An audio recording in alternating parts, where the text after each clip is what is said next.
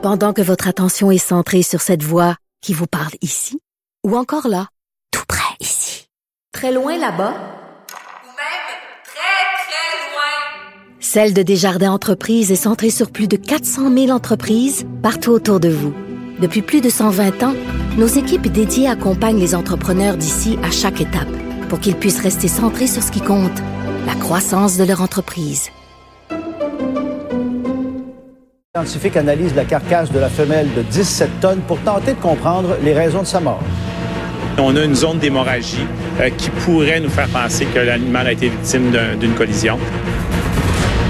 On sort d'une crise, on sort d'une pandémie. On a le devoir de réussir cette sortie-là.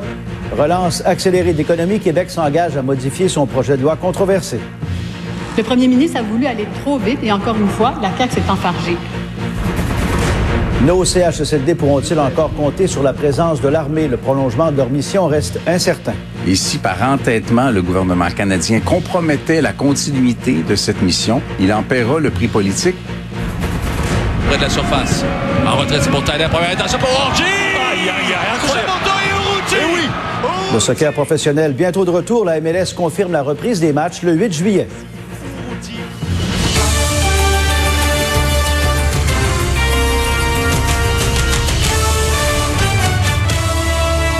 Bonjour Pierre. Salutations également aux auditeurs de Cube Radio qui se joignent à nous, Pierre. Euh, depuis ce matin, il y a des scientifiques qui procèdent à la nécropsie du rorqual à bosse qui a été retrouvé mort hier dans les eaux du Saint-Laurent. Et des dizaines de curieux qui sont amassés sur le quai de Sainte-Anne de Sorel. On assiste à cette intervention pratiquée sur le mammifère de plus de 17 tonnes quand même. Et euh, Richard Olivier, que je, retourne, je retrouve là-bas, on en a déjà appris pas mal sur cette baleine, entre autres, que c'est une jeune femelle. Oui, puis regardez derrière moi depuis 8 heures ce matin. Donc, on a déjà commencé ces travaux de dépeçage et d'analyse euh, des organes et de tous les tissus. Euh, la baie de, du Rorcal à Bosse. Euh, là, ce qui en reste, on le voit, c'est étalé euh, sur le quai de Sainte-Anne avec des, des, curieux tout autour. L'équipe a donc pu déceler là et déterminer que s'il s'agissait d'une jeune femelle de 3 ans. à cet âge-là, évidemment, elle ne pouvait pas porter d'enfants, de, de, de, bébé baleine. mais donc, on, on, a aussi plusieurs indices qui laissent croire que ce qui, ce qui a pu arriver, on aura des précisions vers 13 heures cet après-midi, mais ce qui a pu certainement arriver, et ça, ben, on s'en doutait, c'est que la, laine euh, aurait été victime d'une collision avec une embarcation. On a déjà décelé des traces d'hémorragie. On va écouter euh, le, médecin vétérinaire de la, faculté de, l'Université de Montréal qui procède avec ses collègues à, cette dissection de, la, du rorcal. On a commencé à retirer la peau, comme on peut voir, et puis euh, on, voit une zone, encore là, je ne veux pas m'avancer trop parce qu'il faut vraiment compléter l'examen, mais il y a une zone où il semble avoir une hémorragie d'un côté. Fait que c'est sûr que ça pourrait supporter un peu notre hypothèse d'une collision par, un bateau. Ceci étant dit, là, on est vraiment juste au début de l'examen, donc faut pas nécessairement... Ça se peut que nos conclusions changent là, en cours de route aussi. Là. Euh, c'est un phénomène, bien sûr, et cette baleine qui échoue euh, chez nous, aussi haut que ça, en tout cas sur le Saint-Laurent, et il continue d'attirer des curieux. Oui, exactement. Elle vit, je vous le rappelle, à 400 km d'ici dans l'estuaire. Normalement, c'est pas une population euh, qui est en voie de disparition. Bien au contraire, euh, on a réussi à très bien à protéger le rorcal à bosse. Euh, et donc, si on l'a vu dans, les eaux du port de Montréal, c'est une aventure parce qu'on dit que les jeunes de, cette espèce sont plutôt aventureux et explorent leur territoire. Donc, on est venu donc ici très nombreux. on peut voir d'ailleurs, il y, a des cônes pour qu'on puisse respecter la distanciation sociale. C'est un peu comme si on venait au salon funéraire de porter ces derniers hommages euh, à, au Rorcal et puis à, la Rorcal maintenant. Et vous allez voir, il y a des odeurs assez puissantes ici qui indisposent des gens qui restent pas très longtemps pour lui dire au revoir. C'est triste, là. La, bête s'est perdue, puis euh, c'est triste pour tout le monde. C'est impressionnant. Euh, ça pue, ça pue beaucoup, là. C'est énorme. La senteur que ça dégage, c'est c'est fou parce qu'on était ici hier quand c'est arrivé. Quand elle est arrivée, elle sent, ça sentait pas du tout. Puis depuis juste hier, là, c'est en, même pas 24 heures, c'est. Oui, c'est. Ça, prend, au poumon, oui. Alors écoutez, euh, c'est donc à 13 heures qu'on aura probablement une idée assez précise de ce qui a pu arriver à cette jeune Orcal. pardon. Merci, au revoir.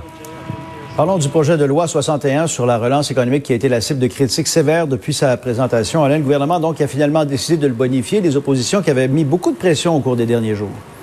Et il faut dire qu'hier, entre autres, le comité de suivi des recommandations de la commission euh, Charbonneau a été euh, lapidaire à l'endroit euh, du projet de loi très cher au premier ministre sur la relance. On parle de 202 projets, plusieurs milliards de dollars en investissement, entre autres, dans la construction de routes, de projets de transport en commun, des écoles, les maisons des aînés, les CHSLD. Mais ce qu'on dit, c'est qu'en faisant sauter ou réduire plusieurs règles, on a un risque de retour vers la collusion et que ça donne des exceptionnel euh, au gouvernement si on va euh, de l'avant avec le projet de loi tel qu'il est. Les oppositions en ont profité encore pour une autre journée pour demander au gouvernement de reculer. Écoutez.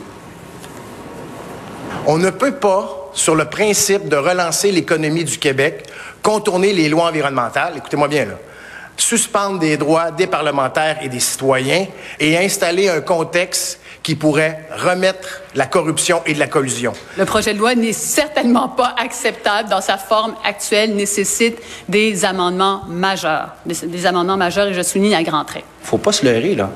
On peut bien siéger la semaine prochaine. Ça va prendre beaucoup plus que deux, trois jours. Il est tout croche, ce projet de loi-là. Il est dangereux. Il a été écrit pendant que le gouvernement marchait. Bon, alors Alain, où le gouvernement est-il prêt à lâcher du lest, justement? Bien, le président du Conseil du Trésor a dit, entre autres, pour, on va revoir toute la notion des contrats de gré à gré. Ce qu'on voulait, c'est donner plus d'argent aux entrepreneurs. Ils attendent des milliards de dollars de la part du gouvernement en arriéré. Et il y a également toute la notion d'urgence sanitaire. Pas question de l'étendre à vitam aeternam. Écoutez le président du Conseil du Trésor. On va écouter ce que la protectrice du citoyen nous a suggéré hier, puis elle nous suggère de la mettre à un maximum de six mois. Je vais en discuter avec l'opposition. Le compromis et l'ajustement que je suis prêt à faire, c'est d'être spécifique dans l'article 50 que ça va être pour améliorer les liquidités des entreprises. C'est pas les mots exacts, mais on va être beaucoup plus ciblé. Il n'est pas question de réouvrir la porte à la corruption et à la, la collusion.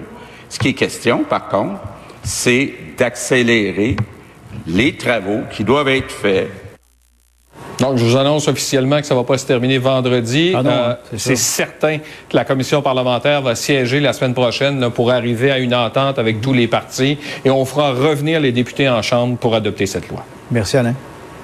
On apprend que le nombre de décès liés à la COVID reste élevé. Euh, le bilan